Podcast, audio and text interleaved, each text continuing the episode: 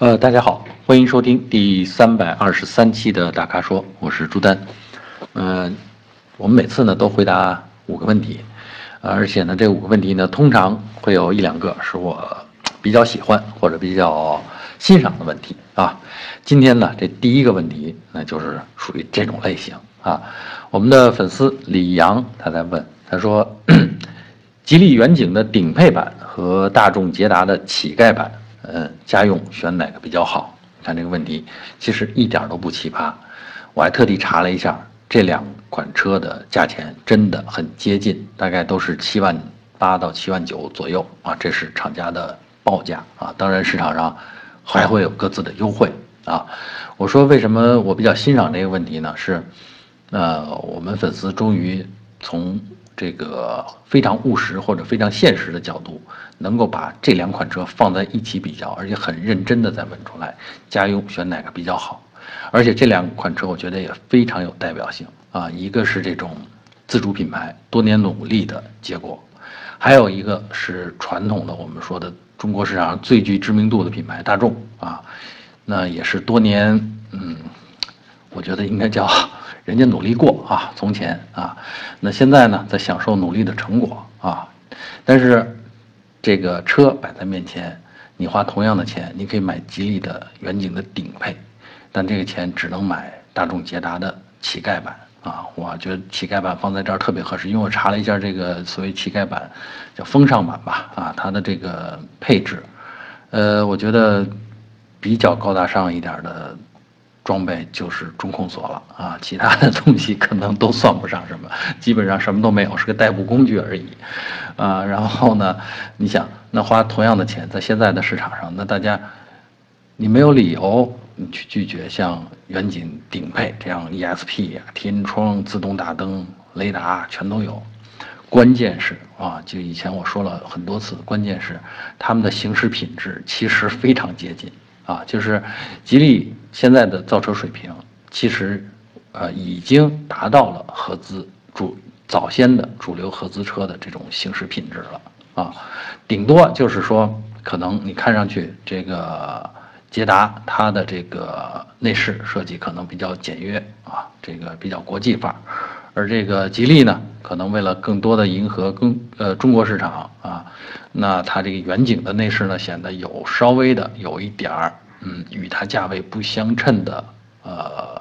浮华啊，或者叫浮躁吧，啊，但这个见仁见智，你看得入眼那就没问题啊。所以呢，这两款车放在一起，你说选哪个比较好？我觉得 我刚才已经把这个问题解释得非常明白了。我现在觉得其实选远景的顶配是比较好的，家用嘛，呃，谁除了一般的这个。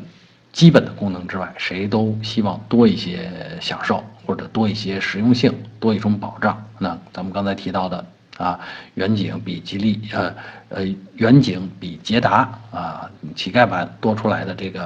啊，ESP 啊，天窗、自动大灯啊，倒车雷达，这些都是很实实在在的这个打动人的地方。更别说人家还有这个中控台上的大屏幕触屏啊。可能还有多功能方向盘等等等等，所以呢，我觉得吉利远景的竞争力在这儿是确定无疑的啊，已经胜出了。呃，这个也不能怎么说嘛，对注重实用性的消费者来说，它已经胜出了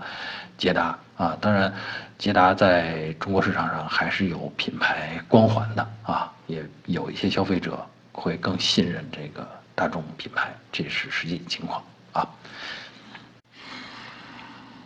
嗯，第二个问题来自我们粉丝山丘，呃，他的问题呢是四款车放在一起做个比较啊，它是分别是马自达 CX 五啊，然后雪佛兰的探界者，还有东风日产的奇骏啊，还有一汽丰田的 RAV 四叫荣放啊，这四款车他说放在一起，哎，哪个性价比高一点？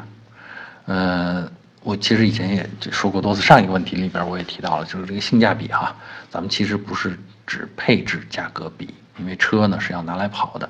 啊，它跟你买个房子，然后里边带全套家电这个概念不一样啊，它关键是要用起来这个感觉好，用起来舒服啊，称心啊。那么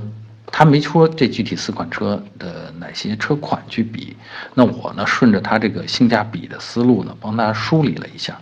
啊，我觉得呢这四款车呢在二十万元以内啊，就是在十九万元左右啊，通常呃都有我挑出来的这个车型比较合适的，我觉得性价比比较高的车型，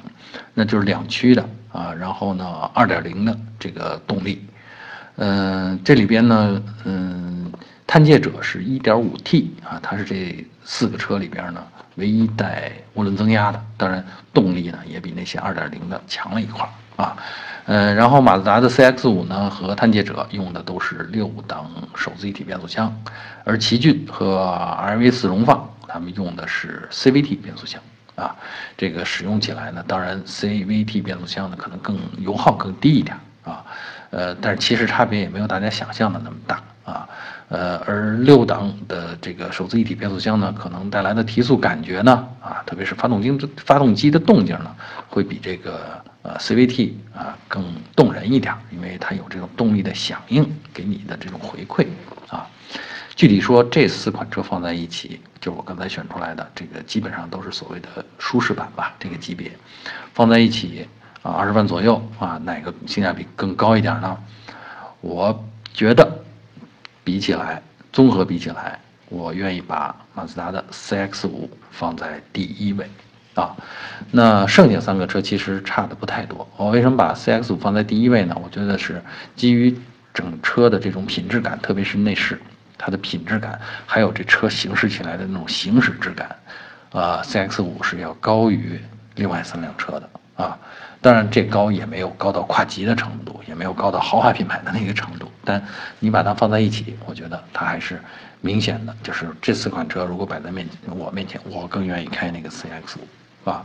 另外呢，从购买的角度讲，那花这个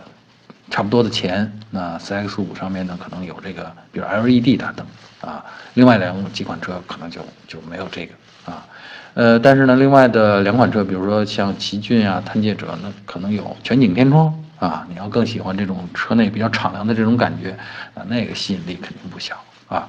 呃，还有刚才咱们说了，探界者呢是一个带涡轮的发动机，你要是对动力啊有需求的话，那选探界者那明显就强过那几个自吸的啊。所以综合下来，你看，我觉得行驶品质上，马自达 CX 五应该排第一啊，剩下三个车基本排第二。三个车并列第二啊，然后呢，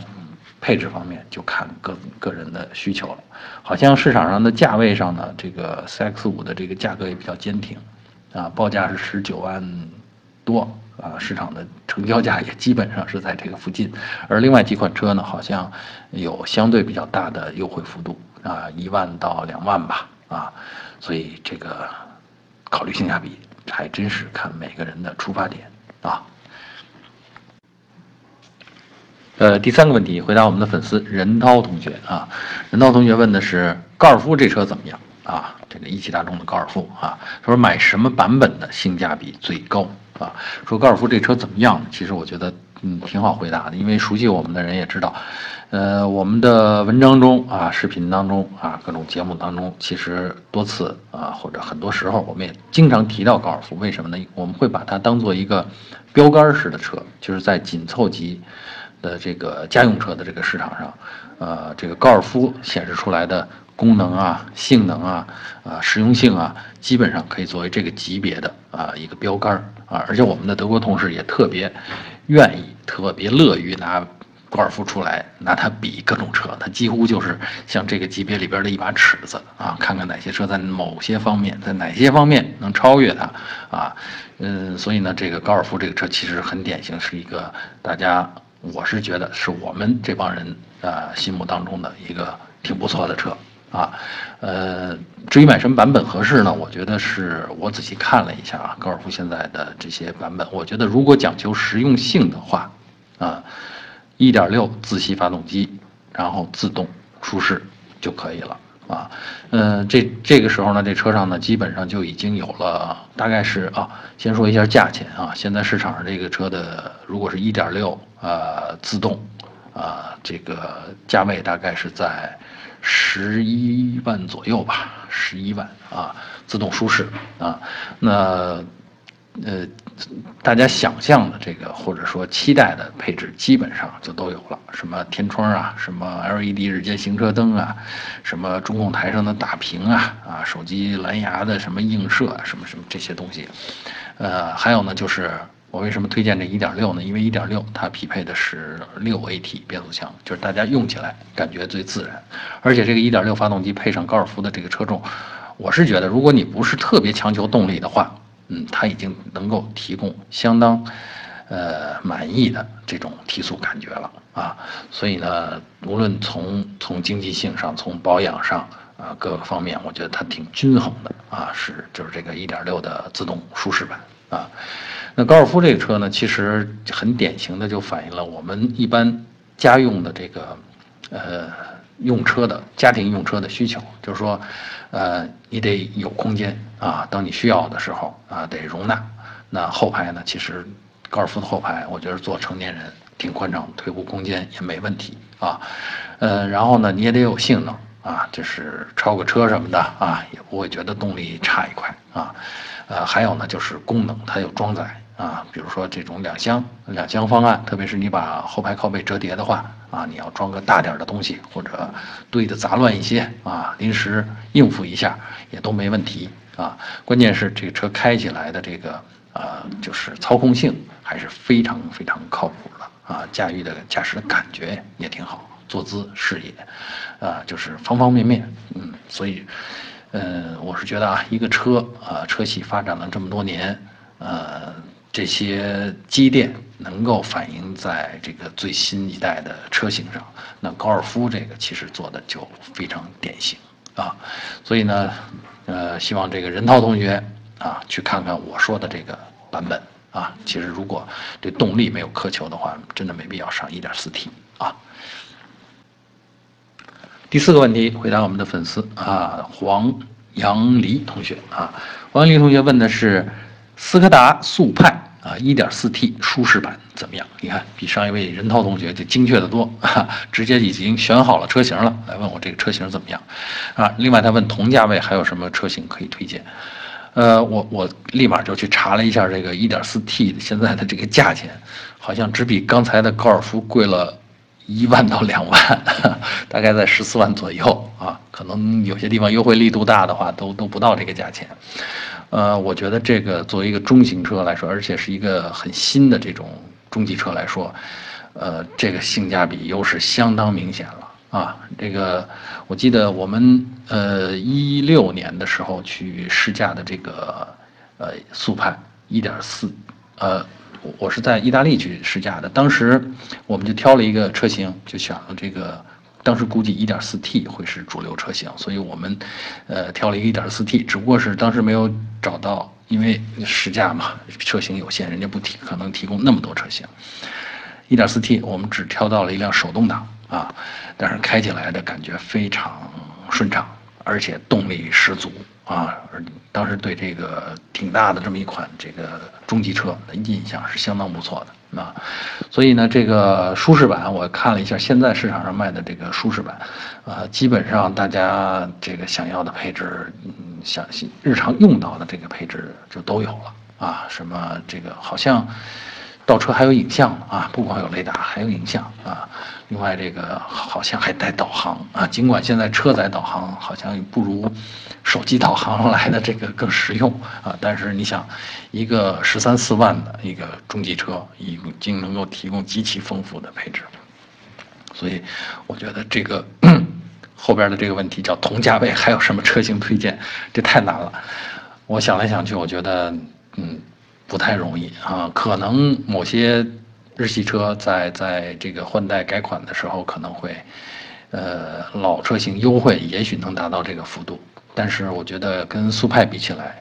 呃，各方面没有那么均衡啊，而且没有那么有吸引力啊，关键实用性啊，这个速派有一个巨大的实用的后掀式的叫行李箱啊，像两厢车似的那样，虽然是个三厢造型。但是这个行李盖、行李箱盖是连着后风挡的，那掀起来装载啊是非常非常方便，实用性非常高的啊。所以呢，你要问我，那我觉得这基本上就是最好的选择了啊。呃，最后一个问题，回答我们的粉丝龙香剑客，嗯，这好霸气的名字啊。呃，他的问题呢是，他他有一辆缤智，就是